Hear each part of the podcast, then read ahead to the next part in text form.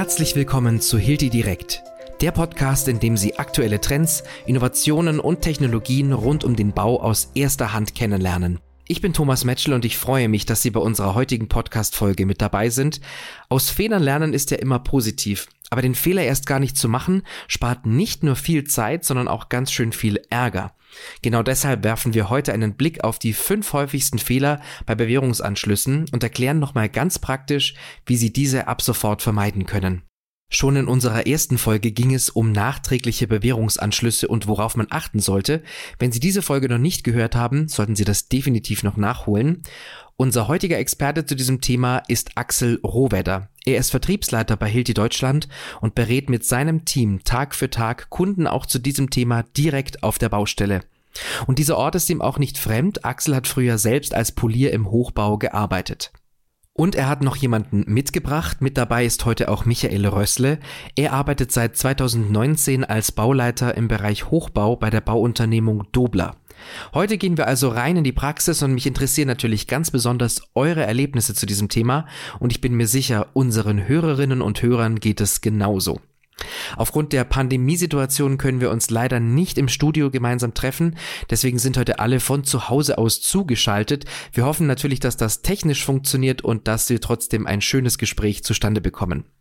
Eine Frage muss ich gleich zu Beginn loswerden.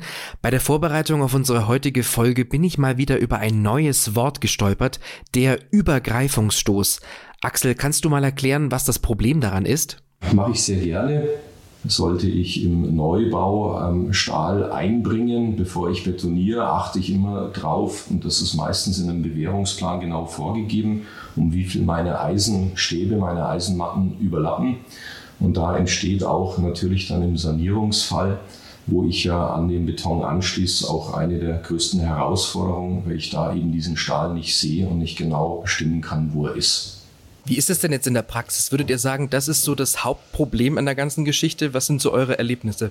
Ich meine, ich beobachte täglich auf den Baustellen, die ich betreue, ähm, dass es besonders im Sanierungsfall hier schon erhebliche Schwierigkeiten gibt, weil sich auch oft Planer, Statiker und dann Ausführende nicht ganz einig sind. Aber da würde ich auch ganz gerne gleich mal an unseren Bauleiter das Wort geben. Michael, wie sind denn da deine Beobachtungen? Also meiner Ansicht nach äh, ist vor allem beim Neubau das klar definiert und natürlich auch äh, einfach umzusetzen mit dem Übergreifungsstoß. Wenn wir aber dann in Bestand gehen und nachträgliche Bewährungsanschlüsse haben, ist es die, vor allem die Vorgehensweise und die richtige Ausführung nicht ganz so einfach. Und meiner Erfahrung nach wird bei nachträglichen Bewährungsanschlüssen ähm, immer wieder auf einige Fehler darauf hingewiesen, die man auch vermeiden sollte.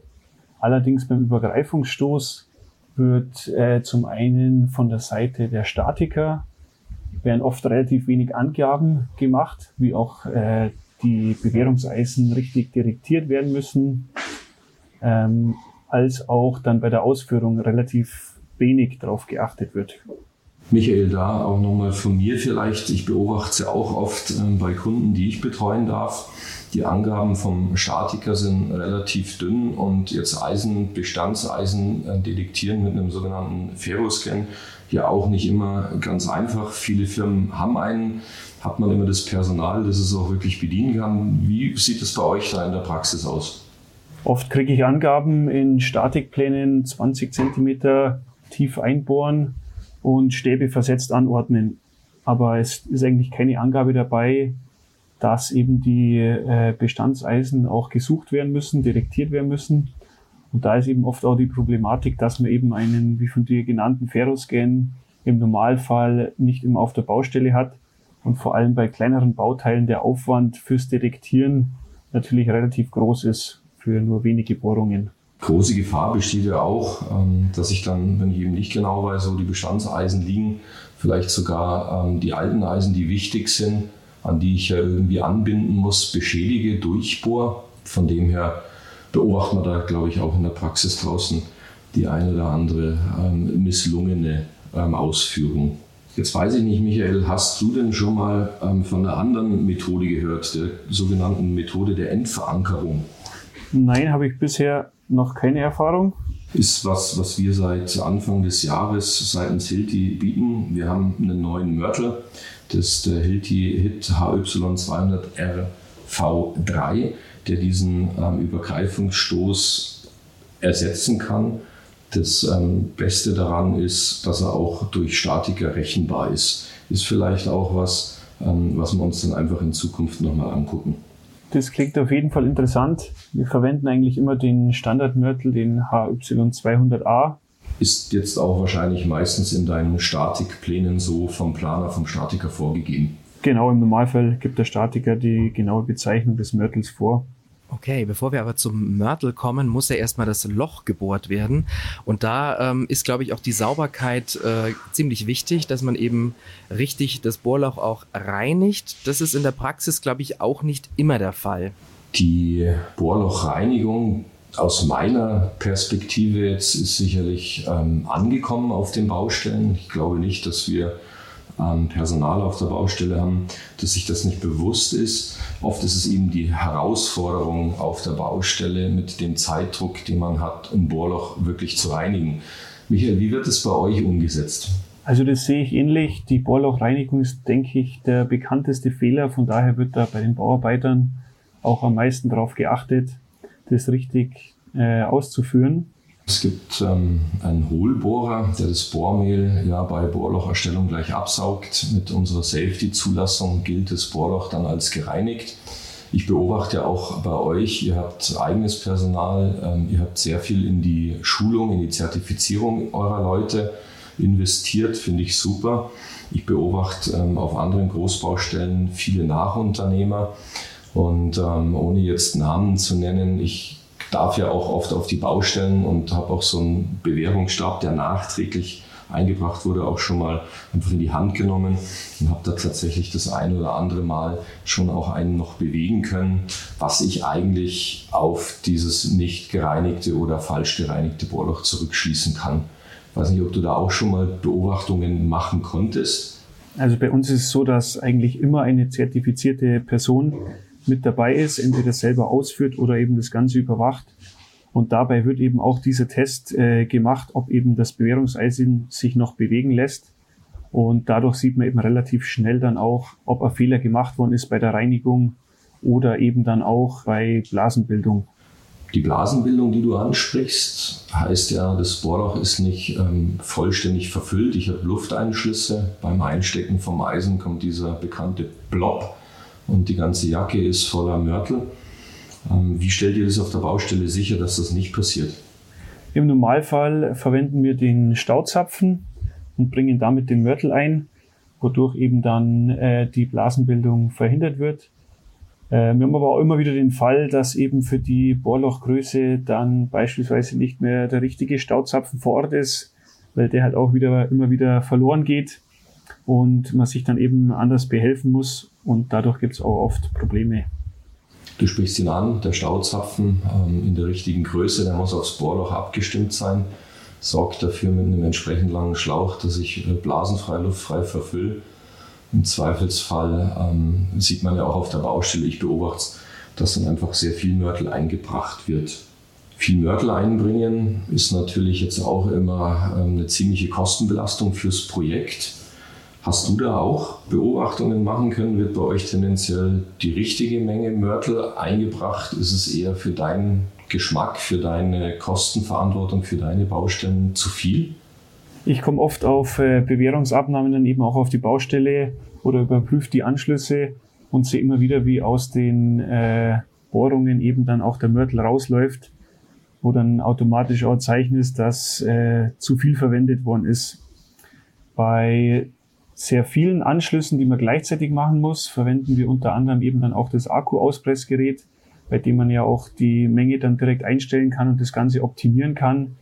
Bei kleineren Bauteilen ist es dann aber doch so, dass wir das manuelle Auspressgerät nehmen und dann im Endeffekt doch nach der Variante viel hilft viel gearbeitet wird äh, und lieber zu viel Mörtel drin ist als zu wenig, was natürlich im Endeffekt auch ein großer Kostenfaktor dann für uns ist. Ein wichtiger Aspekt ist ja auch schon das Bohren an sich. Jetzt habe ich als Heimwerker ja doch auch schon das ein oder andere Loch gebohrt.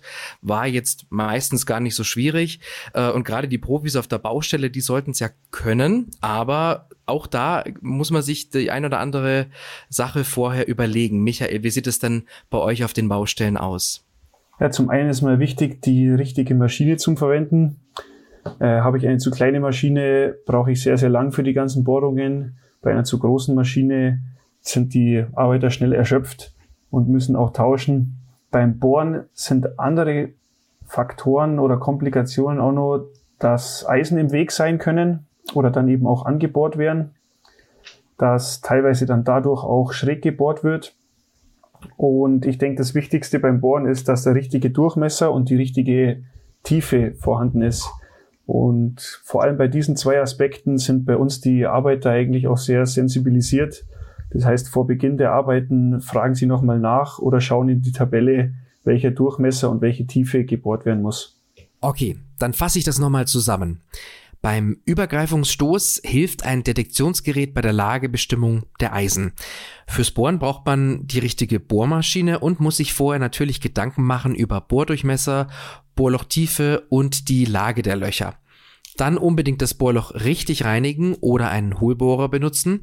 Beim Mörtel dann genau schauen, welche Anforderungen gefragt sind oder man verwendet einen Mörtel für nahezu alle Anwendungen. Und ein Auspressgerät hilft bei der richtigen Dosierung und sorgt für eine Verfüllung ohne Luftblasen. Ja, in der Theorie klingt das eigentlich soweit ganz logisch, aber in der Praxis ist es dann doch komplizierter. Hilti bietet deswegen ja auch sogenannte Demos an. Wie läuft denn sowas ab? Also ich brauche zertifiziertes Fachpersonal. Das ist ähm, auch eine von Hilti unterstützte Ganztagesschulung, wo eben auch ein Prüfinstitut mit anwesend ist. Danach gibt es auch wirklich eine schriftliche und praktische Prüfung. Und dann gilt dieser Monteur, dieser Bauleiter, ähm, dieser Polier als zertifiziert. Was wir zusätzlich anbieten, weil oft ja das ausführende Personal nicht zertifiziert ist, sondern eben vom Zertifizierten überwacht wird. Wir kommen mit unserer roten Zauberkiste auf die Baustelle, haben da ein paar Skripte, ein paar Bilder dabei, aber eben auch hands-on und weisen genau auf die ähm, Reinigung von Bohrlöchern hin. Wir zeigen, wie das richtige Verfüllen ohne Luftblasen geht und handeln alles ab. Also auch noch eine Chance die man bei Hilti hat, ähm, wird dann auch von uns im Außendienst, da sind wir alle geschult, ähm, vor Ort durchgeführt beim Kunden auf der Baustelle. Vielen Dank euch beiden, dass ihr euch die Zeit genommen habt. In euren Geschichten von der Baustelle hat sich vielleicht der ein oder andere auch wiedergefunden. Wir hoffen sehr, dass ein guter Tipp in der heutigen Folge für Sie dabei war. Manche Fehler sind damit ab heute hoffentlich Vergangenheit. Wenn Sie alle Informationen nochmal zum Nachlesen haben möchten, laden Sie sich gerne unser kostenloses E-Book zum Thema herunter. Den Link dazu finden Sie in der Podcast-Beschreibung. Wenn Sie noch Fragen haben, wenden Sie sich gerne an unseren Kundenservice oder Ihre persönliche Verkaufsberaterin oder Ihren Verkaufsberater. Informationen zu sämtlichen Themen rund um Hilti und die Welt des Bauens finden Sie jederzeit online auf unserer Internetseite. Wir sind natürlich gespannt, welche Themen Sie in Ihrer täglichen Arbeit beschäftigen. Egal was es ist, schreiben Sie es in die Kommentare und vielleicht machen wir mal eine Folge zu diesem Thema. Und wenn wir etwas an unserem Podcast verbessern können, sagen Sie es uns ebenfalls in den Kommentaren. Übrigens, über eine Weiterempfehlung an Kolleginnen und Kollegen freuen wir uns natürlich ebenfalls. Beim nächsten Mal sprechen wir über die Bautrends im Jahr 2021. Besonders digitale Technologien sollen nämlich auf dem Bau helfen, die Produktivität zu steigern. Aber auch von selbstheilendem Betonen ist in diesem Zusammenhang die Rede.